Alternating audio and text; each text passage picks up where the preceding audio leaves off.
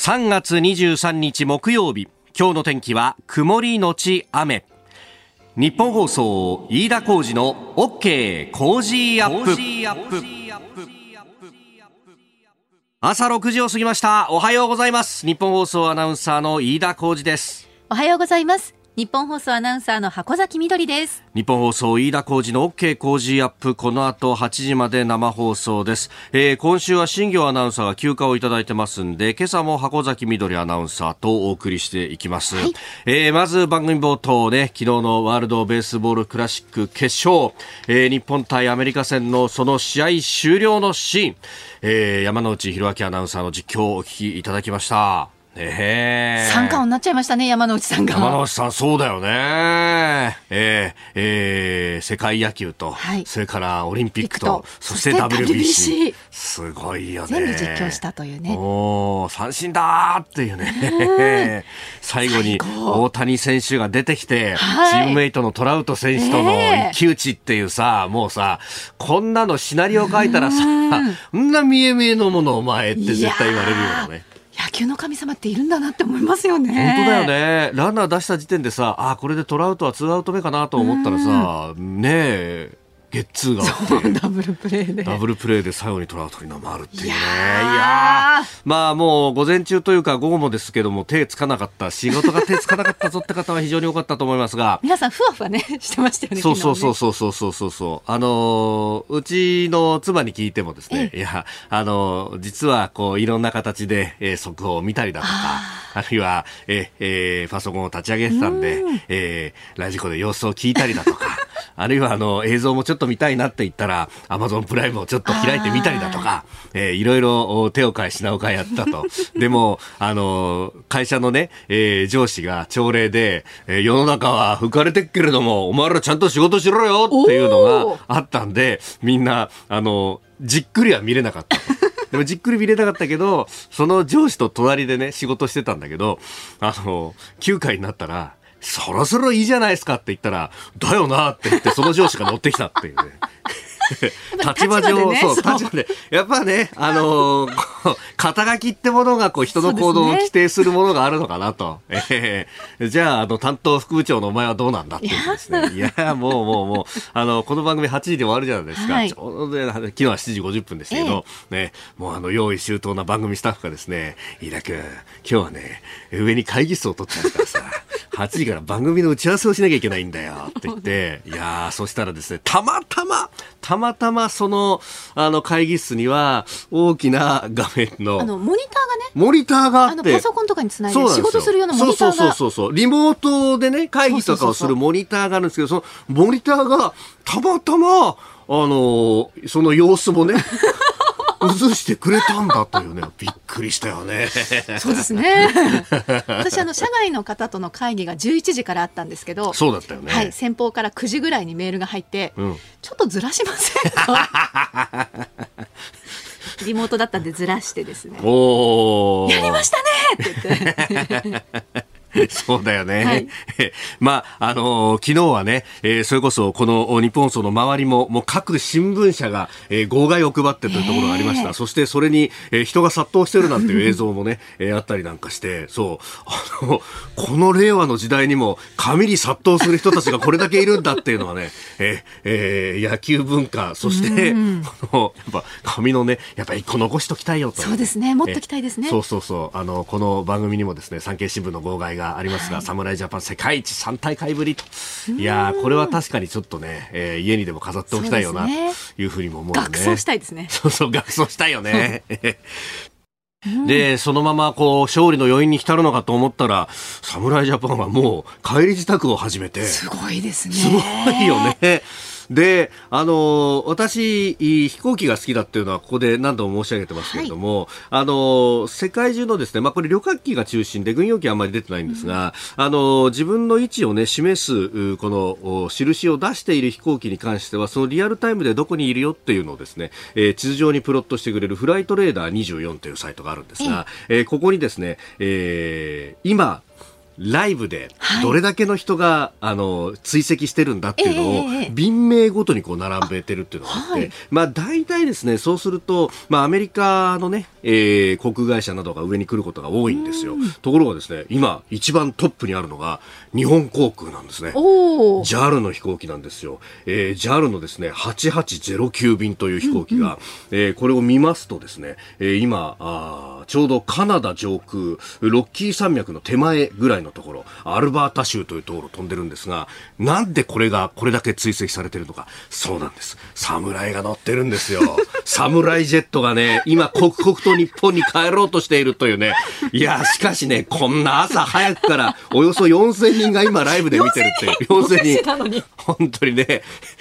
人が多いな、この国は、いい国ですね。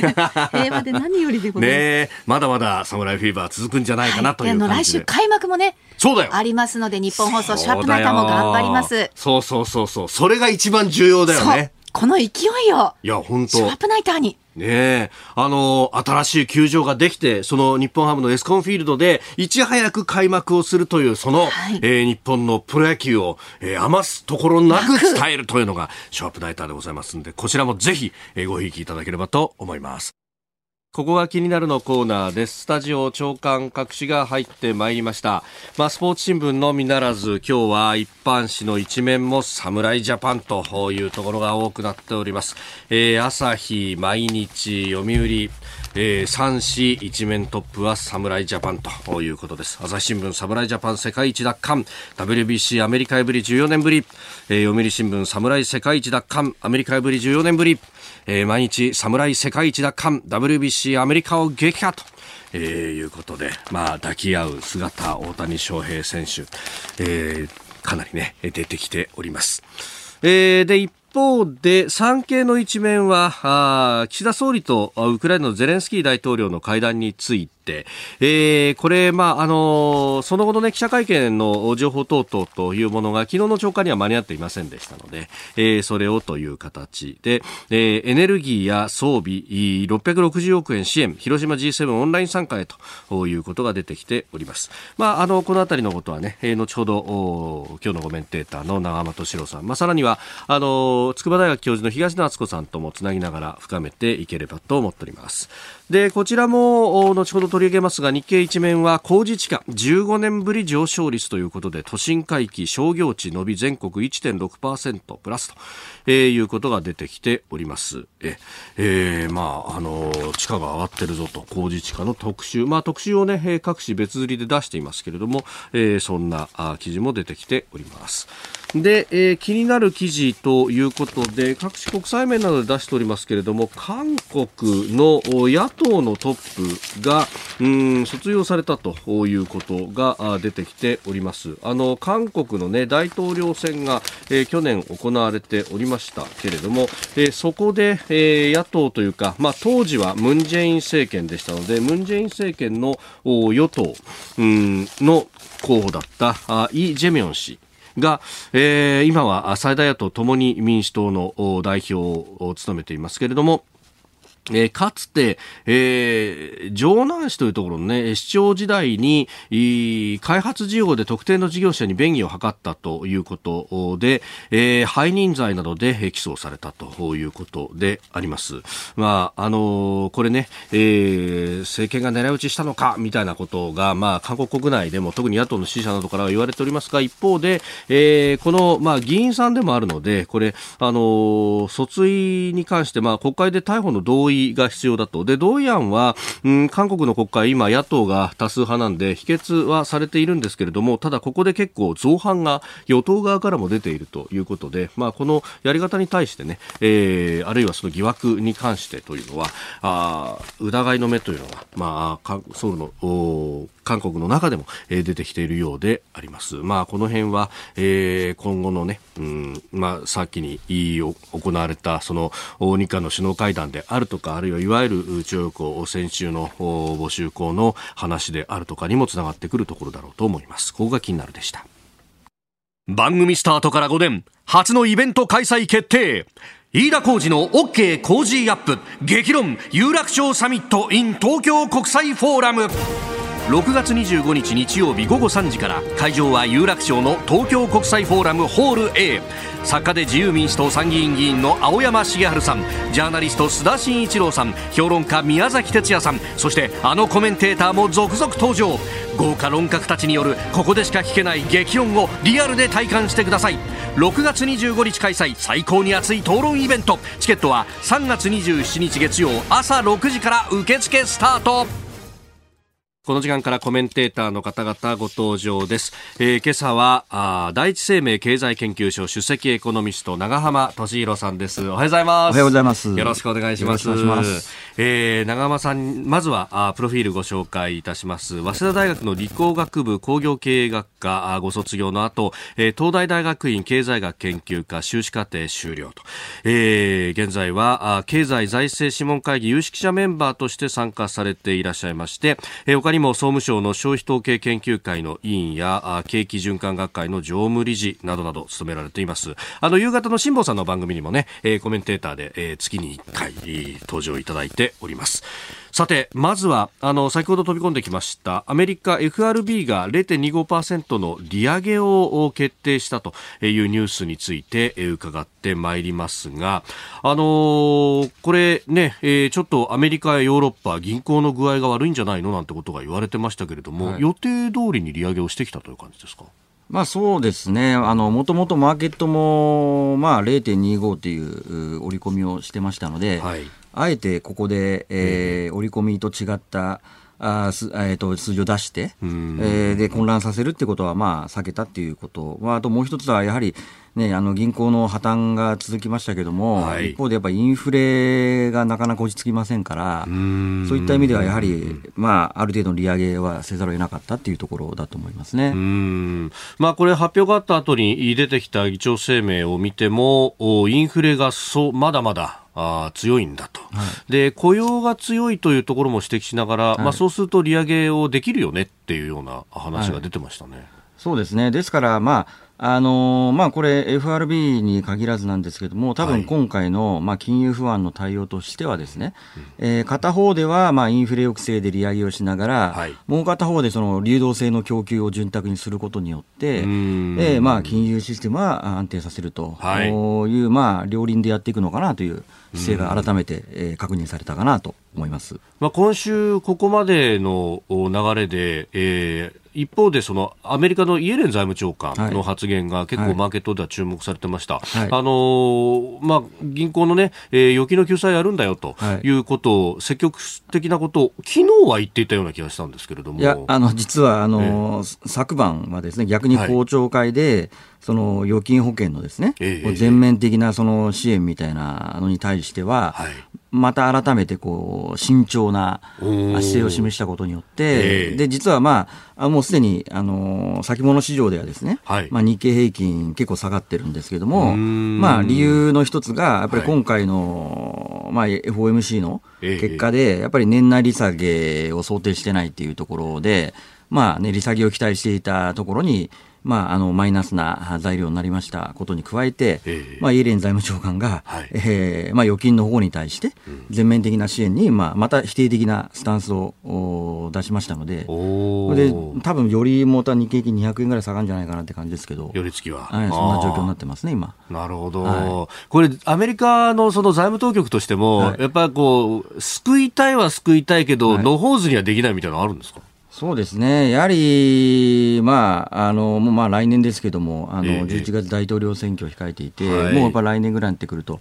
本格化してくるわけじゃないですか、えー、そういう中でやっぱり、えあのー、国民世論的に考えても、はい、何でもかんでも、やっぱりその、ね、金融不安のその危機の影響を救うっていうのは、うんまあ、やはりね、こう自分たちのこう、ね、税金が使われるっていう意識も強いみたいですから、はい、で多分それの判断が行き過ぎちゃって、うん、えー、リーマンショックの時っていうのは、まあ、リーマンブラザーズを結局、その国民世論のあれで、潰しちゃったわけですけど。ああ、金持ち優遇すんなって言って。そうそうです。そうですね。そうです。で、あんな感じで、その、まあ、100年に一度の金融危機が来てしまったわけですけども、はい、あの、ってことから考えると、まあ、当然その時の、うん、お教訓で、かなり今回早めにですね、はい、えー、預金保護したりとかですね、えー、えー、っていうことを、まあ、やったわけなんですけども、まあ、ただ一方でやっぱりね、国民世論の方も、ある程度はこう、見ておかなければいけないということなんでしょうね。なるほど。はい。えー、永濱さんには今日も8時までお付き合いいただきます。よろしくお願いします。お願いします。ここで、ポッドキャスト YouTube でお聞きのあなたにお知らせです。ラジオ局日本放送飯田浩二の OK コージーアップ週末増刊号を毎週土曜日の午後に配信しています。1週間のニュースの振り返り、ニュースの予定やコメンテーターのラインナップを紹介しています。後半には Cozy up コメンテーターがゲストと対談するコーナー。今月はジャーナリストの須田慎一郎さんと軍事安全保障外交問題専門のジャーナリスト井上和彦さんに登場いただき安全保障をテーマに掘り下げていきます週末もぜひチェックしてくださいあなたと一緒にニュースを考える飯田浩二の OK 工事アップ。コメンテーターの方々と7時をまたいでニュースを掘り下げてまいります。今朝は第一生命経済研究所首席エコノミスト長浜俊弘さんです。引き続きよろしくお願いします。よろしくお願いします。えー、ではまず株と為替の値動きをお伝えしておきます。現地22日のニューヨーク株式市場。ダウ平均株価は前の日と比べて530ドル49セント安い。3万2000飛び30ドル11セントで取引を終えました。ハイテク銘柄中心ナスダック総合指数は190.15ポイント下がって1万1669.96でした。一方円相場は1ドル131円40銭付近で取引されております。えー、アメリカの、まあ、FRB パウエル議長の会見後に売りが強まったということですが、まあ、長尾さん、先ほども解説いただきましたけれども、はい、これ、その FRB の姿勢であるとか、はい、あるいは財務長官の発言というところですか？そうですね、まあ、やっぱり一番大きいのは、はい、あのまあ、そこまでそのマーケットでかなり年内に、まあ、早期の利下げに転じるっていう期待をする向きがあったもんですから、はい、まあ、そこがまあ年内あの利下げはないと、えー、えー、いうことになってしまいましたから、まあ、それが要因としては一番大きいのかなと思いますね、はい、これ、よくね、この利上げしても利上げしても、なかなか物価が下がらないと、粘着性なんて言われますけど。はい。そうですね。あの、例えば、アメリカのその物価をですね、えー、例えば物の値段とサービスで分けてみるとですね、はい、やっぱり物の方はですね、もうあの一次産品の価格がもうピークアウトしてますから、あの結構順調に下がってはいるんですけど、はい、一方でやっぱサービスの方がですね、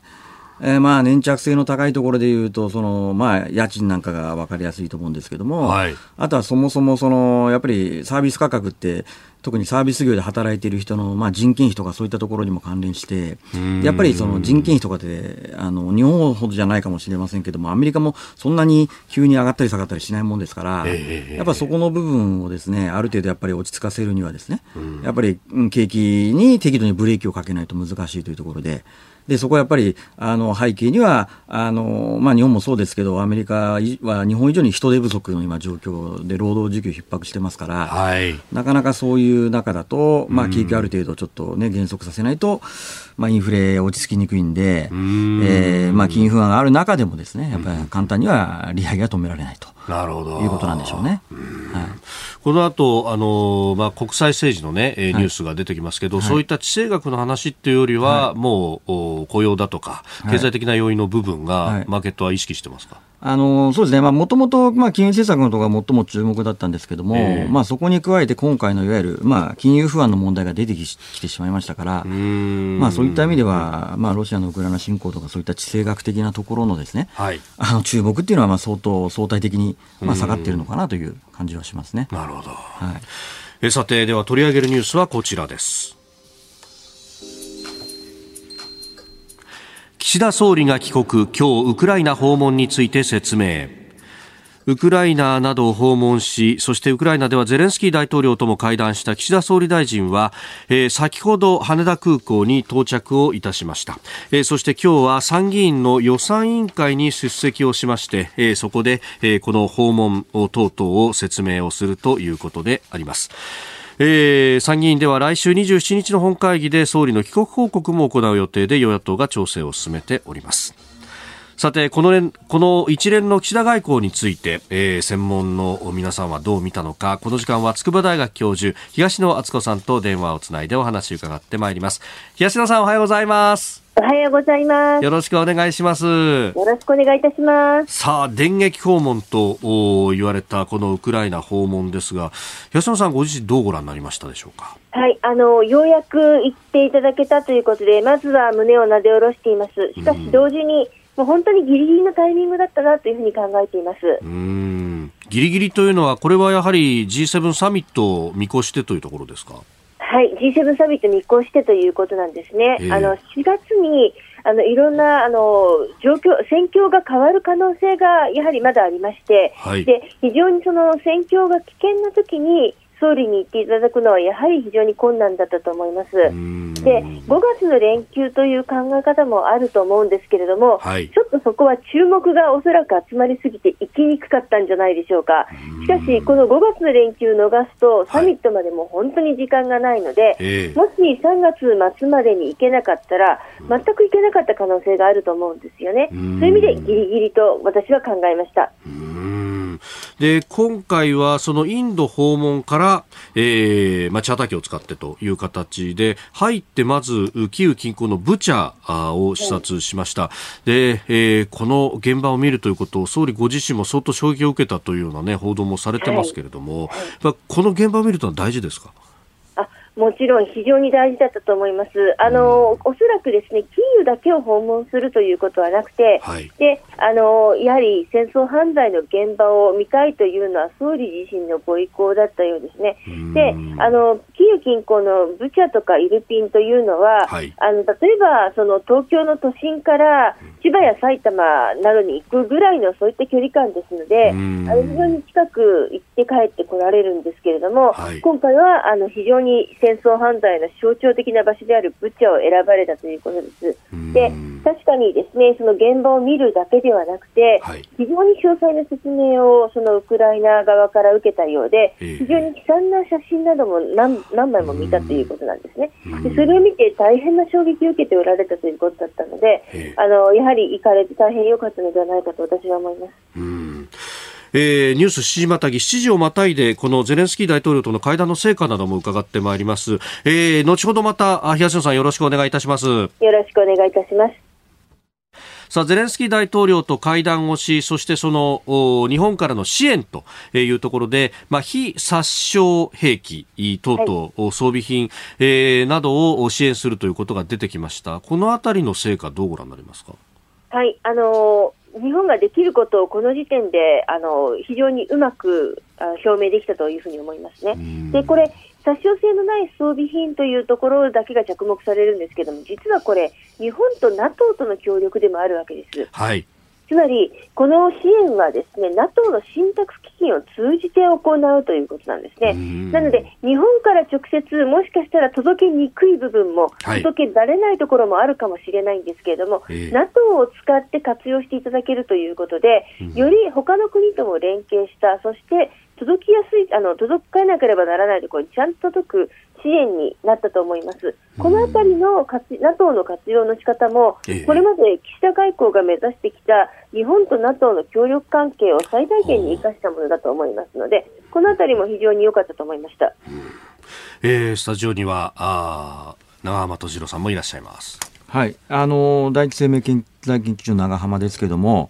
はい、あの東野さんにぜひともお伺いしたいことがあって、私がお願いします。あの最近公園に行くとあの答えに窮する質問をよく受けるんですけど、それ何かっていうと、はい、あのすごいバクッとしてるんですけど、あの今回のロシアのウクライナ侵攻のですね。あの今後の展望ですね、あの停戦の可能性があるのかとか、で私、ちょっと答えに困ってしまうんですけど、まあ、その辺あのどのようにお考えか教えていただけますかね。はい、あの今年中に停戦がなるということ、可能性については非常に低いと考えています。なぜなら、えー、ロシア側もウクライナ側も停戦の意向がないからです。あの中国でですねあの和平案をかの携えて中国は和平に出ていくのではないかという憶測もありました、はい、ししかし、中身を見てみると、はい、これじゃとても和平案とは言えないんですね。もし和平案を本当にやるつもりがあるのならば、もっともっと具体的だったと思いますし、ウクライナ側の要望もしっかり勘案してしかるべきだったと思いますけれども、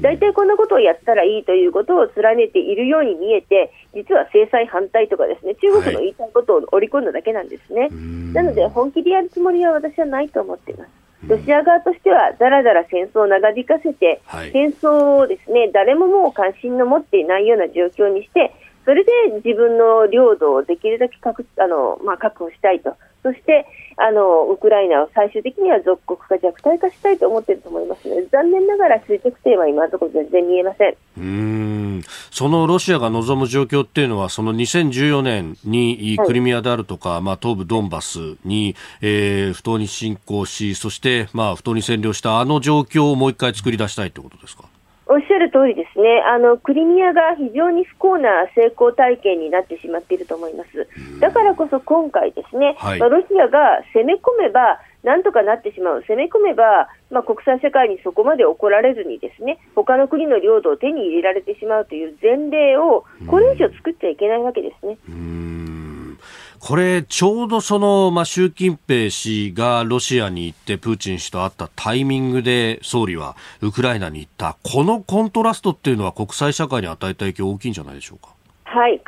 ずしも狙った効果ではないと思いますけれども、えー、国際社会にとっての、まあ、インパクトは絶妙だったと思いますね。あの岸田総理は吹きさらしの部署に行って、はい、あのまあ、被害と被害に遭ってしまわれた方に花を手向けですね、一方で、習近平主席とプーチン大統領は、非常にきらびやかなクレムリンで、あの対談を行うという、このコントラストは非常に大きかったと思いますし、まあ、アメリカなどもですねあの日本は自由の側に立つ、中国は戦争犯罪の側に立つという、このような見方を示している方もいます。あのやはり日本がどちらに立つのかということがはっきりとしたというのはですねしかもその戦争に耐えている、あの侵略に耐えている側にちゃんと日本が立ったんだということは、はい、日本の立ち位置示す意味でも非常によろしいのではないでしょうか。う今後 G7 サミットもあります、今年は議長国だということでもありますが、日本が出すべきメッセージ、どういったことが考えられますか？はいあのまあ、岸田総理はですねまず核の問題しっかりやりたいということというふうに私はさまざまなところであの読んでおります。つまり、はい、そのプーチン大統領はこの戦争で核を使うかもしれないということを暗にようにこうちらつかせているわけですよね。であのやはりそういった戦争の仕方というのは、まあ、21世紀になって許されないんだということ広島から発信するということは、私も非常に大事なことだろうと思いますね。核を使わせないように国際的な圧力をかけていく場ということで、はい、あの非常に重要なんではないでしょうか。わかりました。八代さん、またあの引き続きいろいろ教えていただければと思います。今日朝早くからどうもありがとうございました。はい、こちらこそありがとうございました。えー、筑波大学教授東野敦子さんとつなぎました。えー、岸田総理のまあウクライナ等外遊というところについてニュースしじまたぎでした。おはようニュースネットワーク東京有楽町日本放送キーステーションに全国のラジオ局21局を結んでお届けいたします時刻は7時11分を過ぎました。おはようございます。日本放送アナウンサーの飯田浩二です。今朝のコメンテーターは第一生命経済研究所首席エコノミストの長浜俊弘さん。取り上げるニュースはこちらです。WBC 侍ジャパン宿敵アメリカを破り3大会ぶり3度目の優勝。2023ワールドベースボールクラシック決勝日本対アメリカ戦。アメリカフロリダ州マイアミのローンデポパークで現地21日に行われましてお聞きいただきました通り前回王者アメリカ代表に侍ジャパン日本代表は勝ちました。3対2で勝利しまして2009年の第2回大会以来3大会ぶり3度目の優勝を果たしました。いやー、長さん、もうこれは、国民的行事になってますよね。いやそうですね。まあ私もあの巨人ファンなんで、巨人の選手があの結構活躍したんで、それも嬉しかったです。私は阪神ファンなんですけど、この敵にするとね、本当に手強いある、もう投手、バッターたちが、味方にするとこんなに頼もしいんだなと、ね。えー、そのですね、まああの巨人の選手も含めて、はい、はい、えー、昨日の試合をですね、ちょっと音声を交えながら振り返っていこうと思います。えー、ローンデポパークで現地夜7時25分に試合開始されました日本対アメリカワールドベースボールクラシック決勝。アメリカがケリー、日本は今永翔太の先発で始まりました。1回はランナーを出しながら両軍ともゼロ。そして2回の表、ターナー選手が今永翔太選手から、第5号、大会第5号ソロホームランを放って1点を先制しました。ああ、また先制されたかと、ちょっと嫌なムードも漂ったところ、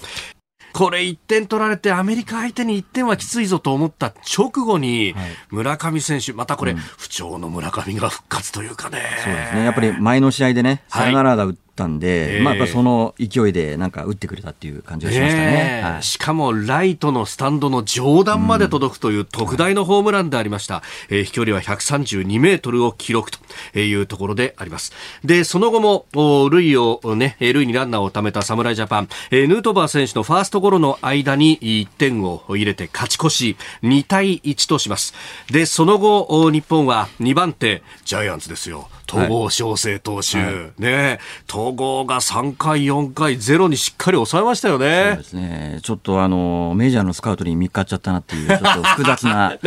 気持ちが、まあこれ、戸郷選手だけだけじゃなくてね、うんうんうん、日本のやっぱり若いピッチャー、いいピッチャー、たくさん見っかっちゃったんじゃない？ですかね、今回ね。いや、本当、はい、ね、侍のこのピッチャーたち、確かに若い選手、20代の選手多かったですもんね。はい、で、この頑張る戸郷に対して3回、4回をゼロで抑えた、その4回の裏、同僚、岡本の一発、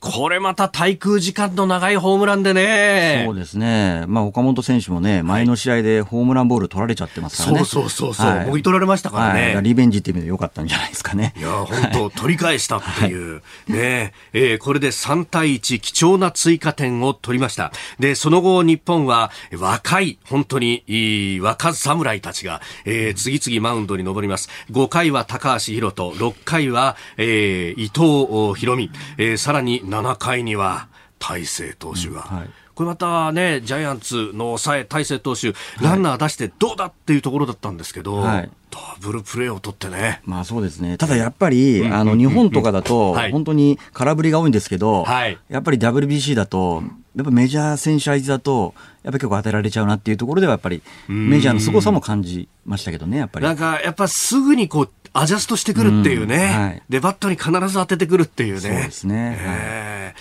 で、えー、8回には、ダルビッシュ有投手がマウンドに登りました。えー、シュワバー選手にソロホームランを浴びて3対2、1点差となりましたけれども、9回、大谷翔平投手が最後マウンドに登って、はい、大谷さん出ないって言われたんですけどね。あでも前の日ぐらいにあれですよね、ねえ。ー、なんかもしかしたらっていう話があったんで、でね、本当に一番いい状況でね、1点差でね、はい、ギリギリのところで、ね、でかつ最後ね、トラウト選手と。そう、はいね先頭バッターフォアボール出して、はい、あと思ったらダブルプレーでツーアウト、はい、そして、はい、エンゼルスの同僚のトラウト選手が右バッターボックス、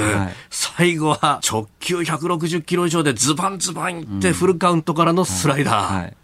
切れましたな、そうですね。いや、だからそれこそあの2009年のあのダルビッシュですよね、はい、スライダーであの、三振取ったあれを私思い浮かべましたけどね。ねはい、重なりました。うん、はい、そして仁王立ちで吠えた大谷選手、うん、で、えー、表彰式の後には試合終了後、胴上げが行われました。うん胴上げっていう習慣は多分アメリカにはないですもんね。いや、それこそあの、ヌートバー選手がね、はい、胴上げされた時にこう慣れてない感じで、そうそうそう手上げないでなんか、手上げないで、なんか微妙な感じでお尻がむずがゆいみたいな感じのね。はい、えー、ということで、えーアメえー、アメリカ相手に日本3対2で勝利しました。勝ちは今永。えー、西武は大谷につきまして、大谷翔平選手はピッチャーとしては2勝1セーブ。えー、そして打っても、ホームランの量産というところで、えー、WBC の MVP に輝いております、えー、ホームランはこの試合ターナー選手5号ソロシュワバー選手2号ソロそして日本は村上の1号ソロ岡本2号ソロホームラン。結果的にはねホームランで、まあ、試合が決まったという。だからスモールベースボールと言われた日本が力勝負で勝ったんですよね、うん、そうですね。あとやっぱりね大体投手戦ってねホームランがやっぱりね勝負を左右するんでまさに今回そういった試合だったなというふうに思いましたね。はい。えー、WBC 侍ジャパンについてまずはお送りしました。そしてもう一つ用意していたニュースは経済についてでありましてあの物価高騰日本でも言われておりますけれども政府が総額2兆円以上の追加物価対策を決定したというニュース、まあ、これ予備費から出すんだということですけど、はい、この規模感であるとかあるいはどう聞いてくるか、どうなんでしょうか、あのやっぱりメニュー見ると、はい、その去年の末に決まったその経済対策の物価高対策で、え補えていないようなところを、まあ、部分的に手当てする程度のもんかなと、例えば LP ガスなんていうのはね、あの、はい、入ってなかったじゃないですか。そうか、都市ガスは入っていたけれどそうです、そうです、そこを入れたりとか。あで、小麦もやっぱり、あの10月は据え置いたんですけど、はい、4月の価格改定、そのままにしちゃうと13%も上がっちゃうんで、まあ、そこを抑制するとか、ああとは、まあ、お決まりのその低所得世帯ですね、住民税非課税世帯、はい、まあ、ここに給付っていうのは、これ実はご存知の方も多いと思うんですけど、住民税非課税世帯ってもう3分の2ぐらいがもう高齢者世帯で、多分ここは、あの、まあ、年金がやっぱり、まあ、名目の金額は増えてるんですけど、はい、物価上昇の分補えてないんで、実質目減りなんで、まあ、そこを補うのかなと。ってことは、やっぱりその高齢者も結構な評伝になりますし、はい、LP ガスって結構あの地方のですね、はい、家庭さんなんかも使ってるらしいので、ってことから考えると、まあ、やっぱりね、統一地方選挙をかなり意識したあのメニューなのかなという。気はしましたね。なるほど、はい、いやでもなんかこう LP ガスとか電気もそうだし、はい、ガソリンもそうですけど、はい、この政権は補助金好きですね。そうです。それもなんかピンポイントで部分的にみたいなね。えー、うん、私個人なんかねもう本当に給付金なんていうのはもう一律でわーって配っちゃって最後でね、年末調整で、ね、所得多かった人から戻せばいいんじゃないかみたいなそっちのがシンプルな。ね、不公平感もないしとか思うんですけど、やっぱりね、岸田さんってもともとね、総理になる前からですね、はい、こうピンポイントがお好みなんで、うん、まあ、相変わらずっていう感じは しましたね。はい。まあ、これね、あの、結局物価が上がってしまって、可処分所得が減ってしまっていると、はい、それをこう、補うことを考えると、減税だとかっていうのも選択肢入らないのかなと思うんです。が。あの、おっしゃる通りで、その、まさにそのね、あの、単位あたりのその、経済効果的なものを考えると、はい、やっぱり減税の方がですね圧倒的に効果が高いので、海外なんかはもうやっぱり減税策が多く占めてるんですけど、日本はね、やっぱりこう単年度のその予算のなんか、はい、税収の出入りをこう、ね、ニュートラルにしたいっていう意向があまりにも強く効きすぎてるので、こういう給付金とか補助金中心になっちゃうんでしょうね。はい、よくないと思いますけど。はい。えー、この時間長浜敏郎さんとお送りしてまいりました。日本総動機の方この後も長浜さんにお付き合いいただきますえー、今朝は第一生命経済研究所首席エコノミスト長浜俊弘さんとお送りしております。引き続きよろしくお願いします。お願いします。続いて教えてニュースキーワードです2023年の工事地価国土交通省は昨日2023年1月1日時点の工事地価を発表しました。全国の全用途平均は前の年と比べて1.6%上昇し前の前年2022年の上昇率は0.6%でありました。新型コロナ感染拡大の影響が和らいで地価の回復が鮮明となりまして2年連続でプラスとなっております。えー、6割弱が上昇したという調査視点全国2万6000のうちという数字が出てきております。これどうなんですか、はい、景気良くなってきてるってことなんですか？一応その、まあ、コロナからの正常化っていう意味ではですね、えー、その一番その端的に示すのがサービス管理の消費なんですけど、はい、ここ見ると確かにあの、一昨年の年末ぐらいから、21年の年末ぐらいから、徐々にこう正常化に向かいつつあって、また、まだ元元には戻ってないんですけども、まあ、おそらくそういったところを、まあ、反映したのかなと。で、おそらく、あの、今後はね、多分インバウンドが相当これから来ると思いますので。海外からのはい。となると、まあ、あの今後はよりやっぱり商業地の方が、はい、あのまあ、上昇幅拡大していくんじゃないかなという見立てだと思いますね。うん。これあの、一頃言われてたコロナでね、使いたくても使えないから積み上がっちゃった預金みたいなもの、はい。はい、これもだいぶ出てきてるってことなんですか、えー、若干は出てきてるんですけど、えー、ただやっぱり欧米なんかと比べると、うん、例えばアメリカなんていうのはですね、はい、もう足元ではもうコロナ前以上にですね、貯蓄率下がって消費してたり。でヨーロッパがちょうど元に戻ったぐらい。はい、日本はやっぱりまだ元に戻ってない状況なんで、まあ、ただね、あのこれからまあゴールデンウィーク明けも指定感染症が、ね、見直されたりとかありますから、あの多分徐々に戻ってくるとは思うんですけども、やっぱり欧米に比べるとまだ遅れてる感じですね。あはい、なんだかこう世の中の雰囲気的にも、まあ、このね、はい、えー、WBC だとか、明るい話題があって、春にもなってきてっていうところはありますけど、景気いいんだか悪いんだかどうなんだろうね、微妙な感じですよね。まさにこの今回のね、この工事地価も、これ全体で見れば上がっているわけですよ。で、あと、その地域、超も上がってるっていうんですけど、はい、これって、あの、例えば札幌とか仙台とか広島とか福岡とか、主要なところで上がってるんですけど、実は私結構あの、公園で、その不動産関連の公園もやるんですけど、で、いろいろ地方の不動産調べたりするんですけど、やっぱりそうじゃないところ、やっぱり上がってないところも結構多いので、となると、やっぱり依然としてまだら模様なんだけど、ええ、まあ全体をこう平均すると上がっていて、でもそれってやっぱり、証券といっても中核都市を中心で、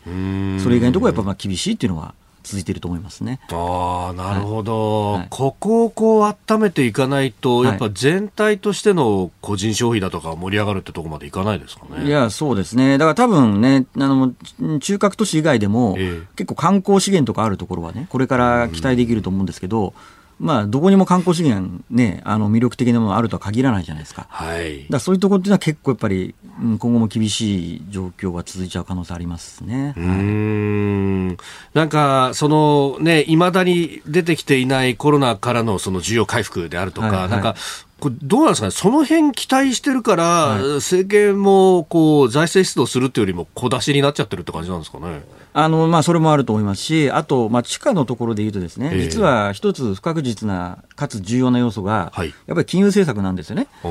で結局、ね、あの新しく上田新体制で4月から動き始めるわけですけれども、はい、まあ、今のところの見立てでは、やっぱり上田さんって、反リフレでもないけども、リフレでもないっていうことなので、はい、多分基本的にこれまで、えー、黒田総裁がこう広げてきた大風呂敷をですね、おそらくこう、畳む方向、ただ多分、そんな拙速にはやらないんで、慎重にやってくれるっていうような程度のイメージだと思うんで、はい、まあ、そうなるとね、緩和の強化っていうのは多分考えにくいので、となると、まあ、うまいことやっていただけると思うんですが、えー、分かり間違ってね、えー、拙速なその、ね、出口みたいなことになってしまうとですね、順調に上がってきた地価にもですね、水を差しかねないので、そういった意味では、まあ、やっぱり金融政策、日本も重要かなと思いますね、えー、この地価っていうものと日銀の関係っていうことを考えると、はい、それこそバブルを苛烈に潰したとかですね、はい、結構こう、地価の数字を見ながら一気にギュッとやるみたいなことって、日銀の DNA 的にはあるような気もするんですけど。いや、そうまさにだってあのね、あの、バブル崩壊以降の金融政策なんてもう、90年でバブルが崩壊しているのに、えー、そこから利下げに転じるまで1年半以上かかってますからね。バブル崩壊してもまだ利上げやってましたからね。はい。えー、まあ、まあ今はさすがにそんなことはしないと思いますけど、えー、まあ、逆に言えばね、それが今の日本経済の私は低迷の元凶だと考えているので、うん。やっぱり本当、金融政策は私は重要だと思いますね、はい、これが雇用にも生活にもっていろんなところに聞いてくるわけですもんね。はい。えー、教えてニュースキーワード、今日は2023年の工事地価、まあそこから、えー、金融政策についてもお話をいただきました。お送りしております OK 工事アップ。お相手私日本放送アナウンサー飯田浩二と箱崎みどりです、えー、今朝のコメンテーターは第一生命経済研究所首席エコノミストの長浜俊弘さんです。引き続きよろしくお願いします。お願いします。続いてここだけニューススクープアップです。この時間最後のニュースをスクープアップ。給料が上がらないのは円安のせいですか？を長浜俊弘さんと読み解く今まで通り頑張ってるのになんで豊かになれないのか、あらゆるものの価格が上がっているのになぜ給料が上がっていかないのか、えー、この時間はみんなが思っている日本経済低迷の疑問について長浜さんと考えます。で、この見出しはですね、はい、えー、長浜さんのご著書からいただきました。えー、PHP 研究所から、給料が上がらないのは円安のせいですか？というね、えー、5本を出版されていらっしゃいます。で、帯にはね、違いますっていうふうに大きく書いてますけれども、はいはいうん、円安、悪い円安論みたいなものが、えー、やたら言われますね、ここのところ。そうですね。だからこれ、違いますの答えは、はい、アベノミクス以前の円高のせいで給料が上がらないっていうのが正解ですね。お はいこれ円高なんて言うと、その円が高く評価されてるんだ、素晴らしいじゃないか、みたいなことを言う人がいますが。はい、だ逆に言うと、だから今回賃上げで一番やっぱり象徴的だったのって、はい、ファーストリテイリングが最大4割賃上げって出た出たじゃないですか。ええ、あれって結局その、グローバル展開してるんで、はい、国際比較で日本の従業員の給料が安すぎたから、国際標準に戻すってことであれだけ上がったってことは、それは円安がむしろ賃金のプラスで効いてるわけですよね。はい、で今回自動車産業なんかも満額回答春闘でやってるわけですけども、はい、なんでコロナでこれだけ苦しいのにあの自動車が半導体が作れなくて作れない状況なのに、賃上げできるかって結局円安でものすごい儲けが出てるからであって、むしろあの円安の方が給料が上がるっていうのがこれはマクロ経済学の常識なんですね。はい、確かにねあの同じえ日本円で同じ金額のままだと、ドル換算したときには、まあ、目減りしちゃうわけですよね。だから上げないと、これは同じレベルにすらいかないと。そうです。で、さらに言うと、円高になっちゃうと、確かに輸入品安くなるかもしれないですけども、まあ、そもそもそれって海外の方が安くなっちゃうけど、どんどんどんどん輸入が増えると、国内で作ったものが、売れないじゃないですか。で結局海外から輸入したものってあの払った分のお金の相当な部分が海外に出ていくことになるわけですから、はい、ってことからすると、まあそうですね、基本的に円安、えー、ただ今回はさすがにやっぱり150円超えっていうのは円安は行き過ぎて、まあやっぱり円安でダメージを受けちゃうあの業種なんかもありますから、はい、まあそこはちょっと行き過ぎたかもしれませんけど、ただ基本的にじゃあ円高の方がいいのかっていうと、はい、まあそうではないという。ことですね、はい、確かにその、まあ、あの一時期150円を見見るみたいな展開になったときに、はい。はい、えー、これじゃ商売やっていけないよっていう人たちがことさらこうメディアで取り上げられたっていうのがあって。はいこれ、実はその裏で輸出関連の企業、すげえ利益出してたって話ですもんね。そうですね。だから、あれですよ。そういった意味では、国の税収もものすごい為替に影響を受けて、やっぱ円安だとめちゃめちゃ税収が増えるんですね。だから、行き過ぎた円安の時の望ましい対応っていうのは、はい、あの、金融引き締めやって円高にするんじゃなくて、ええ、むしろその円安は維持しながら、まあ、為替介入やってもいいかもしれませんけど、はい、税収がその分増えるわけですから、それを、まあ、円安で困ってっている人たちにあの、まあ、あの配分するっていうかね、対策をする、支援するというのが望ましい政策なんですけどね、本当は。はい、まあ、若干、岸田政権もやってはいますけども、えー、はい。えー、確かにその物価高対策っていうところで、はい。はい、えー、まあ、さっきありましたけど、低所得層に3万円とかあったけれども、はい、円安で、ね、ある意味、エネルギー価格とかで影響を受けてるのは、別にそれだけじゃないよって話ですよね。そうですね。であとは、まあ、やっぱり、まあ、これ、なかなかいろいろ議論あるかもしれませんけど、はい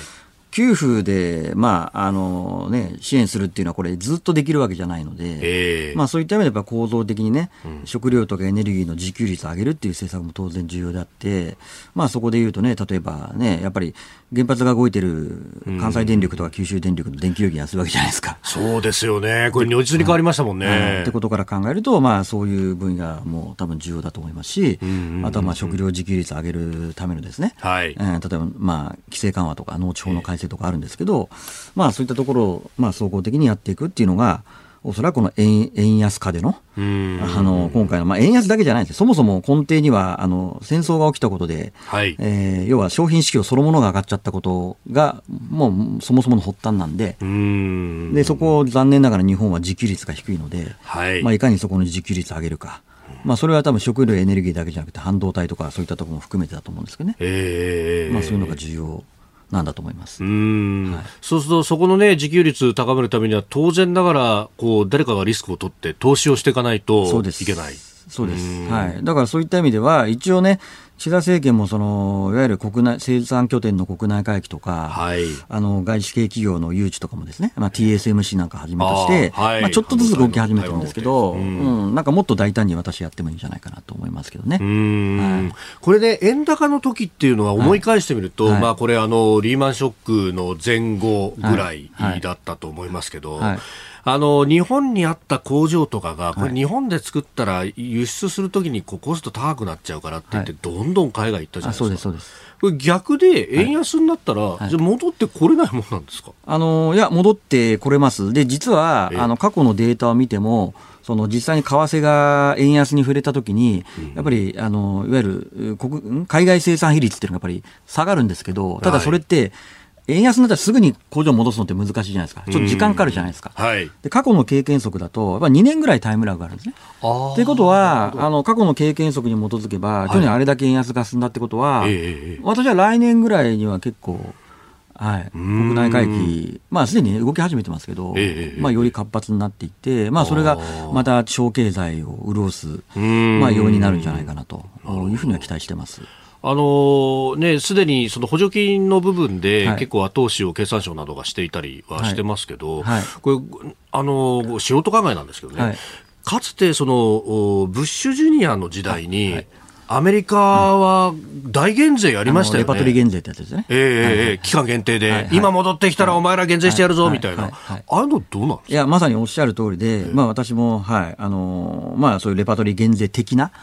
あの、要は国内に海外の儲けたお金を国内に戻して、国内に有効に投資をしたらですね、はいあの日本の場合はそのそもそも国内に戻すのにそんなに税金かかんないんで、だからまた別の側面からなるかもしれませんけど、はい、そういう、まあまあ、優遇なり支援をすることによって、あの戻すと。あのいうことをやるのがですね、まあ、実は一番手っ取り早いのかなと、まあ、それこそだって先ほど申し上げた TSMC の熊本工場の周りなんて、はい、私も実際に視察に行きましたけど、ええ、めちゃめちゃ景気いいですからね。そうなんですね。もう家が足りない、お店が足りない、学校が足りないっていう、そういう状況で、まあ、それこそさっきね、地価の話もありましたけど、はい、近隣の地価がめちゃめちゃ上がっていて、なるほど。それこそ教育もそれあれで変わっていて、それこそ熊本大学に新しい半導体学科ができるとか。なるほど。あとはあの九州中の高専で半導体の教育の拡充が行われるとか、で、それで結局 TSMC が採用するその人材の年収、収入が熊本県の平均収入より4割も高いとかで。それでもう人材争奪戦で賃上げも進んでいて、岸田政権がやろうとしている賃上げとかですね、リースキリングとかですね、そういうのがですね、TSMC が一社入ってくるだけで、もう勝手にそれが。勝手に起こってるんですよ。だからそんなね、あの賃上げ優遇税制なんかやるぐらいであれば、もっと国内に企業、生産拠点を戻す方に、えー、力を入れた方が多分あのやろうとしているところが進みやすいんじゃないかなと私は思ってます。確かにそのリスキリングだとか教育拡充っていうのはこれ大学の先生なんかもいますけど、はい、結局その先でどこに就職できるかみたいなのがなかったら、はい、学生たちは来ないんだよそもそも論としてって話しますもんね、はい、そうです。でそれこそ今働いてる人もリスキリングです、えー、何かの資格を取りました、えー、で仕事変わりませんってなったら別にあんまり変わらないわけですよね。そのスキルを生かしていかにこうもっといい待遇のいいところにね、職を移すか、まあ、社内でもあの職を変えるかっていうのもあるかもしれませんけど、まあ、そうしないとやっぱりなかなか賃金って上がっていかないので。まあ、やっぱりそういう状況を作るためには私はもうそれこそ外圧って私は言ってますけど、はい、有力、うん、外資系企業を国内行きしたり生産拠点国内回帰してもっと人材流動化させるってことがまあ、重要なんじゃないかなと思いますね、はい、しかし TSMC の話というと熊本で何か起こってるんじゃないかっていうところまでは想像できるんですが、はいはい、それだけじゃなくても九州全体で教育が変わったりだとか波及効果ってのはすごいですね。だから私この前も鹿児島行ってびっくりしましたけどその、えー熊本の賃上げの影響が鹿児島にも波及してるみたいです。はい、で、それも、それ以外でも、長崎でもですね、これ国内企業で、諫早のところに、ソニーと京セラの工場が今度できるんですね。へもうそれでも同じような感じで、その人材争奪戦、まあ IR もあるんですけどね、九州あの、長崎は。うん、それでやっぱ賃上げをもうせざるを得ないっていう企業経営者が悲鳴を上げてましたんで。んはい、まあ、企業経営者は悲鳴を上げますけれども、これ、働いてる人からとったら、まあ、嬉しい悲鳴の部分ではあったりする。そうです。はい。はあ、いや、そういう景気のいい話をもう全国各地で展開したいですよね。そうですね。まあ、あと、やっぱり、まあ、一つ重要なのは、やっぱりさっきもちょっと触れましたけど、はいまあ、九州、電気料金安いんで、まあ、それもあるんですよね。で、安定供給だし。びっくりしたのは、この東京電力管内に比べて4割ぐらい安いんじゃないですかね、前。ああ、この4割のコストが違うっていうのは、それこそ経営者にとっては全く別の世界ですよね。住んでる人もそうですね。東京住んでたら月平均9000円以上電気料金かかるんですけど、関西とか九州住んでたら5000円ぐらい住みますからね。全然違うですよ。全然違う、確かに。羨ましい。はい、えー、ということで、あの、このね、お話の元になりました、PHB 研究所から出版されております、長濱さんの著書、給料が上がらないのは円安のせいですが、えー、こちら、あ今日は3人の方にね、プレゼントいただいております。えー、ということでね、ぜひ、まだまだ間に合います。ご応募いただければと思います。また、えー、書店で手に取っていただければと思います。えー、ここだけニューススクープアップでした。このコーナー含めて、ポッドキャスト、YouTube、ラジコタイムフリーでも配信していきます。番組ホームページご覧ください。あなたと一緒に作る朝のニュース番組飯田浩二の OK コージーアップ。日本放送の放送エリア外でお聞きのあなたそして海外でお聞きのあなた。今朝もポッドキャスト YouTube でご愛聴いただきましてありがとうございました。飯田浩二の OK コージーアップ。東京有楽町日本放送で月曜日から金曜日朝6時から8時まで生放送でお送りしています。番組ホームページでは登場いただくコメンテーターのラインナップや放送内容の原稿化された記事など情報盛りだくさんです。また公式ツイッターでは平日は毎日最新情報を配信中。ぜひチェックしてみてください。そしてもう一つ飯田浩司アナウンサーが「夕刊フジ」で毎週火曜日に連載中。飯田浩二の「そこまで言うか」こちらもぜひご覧になってください。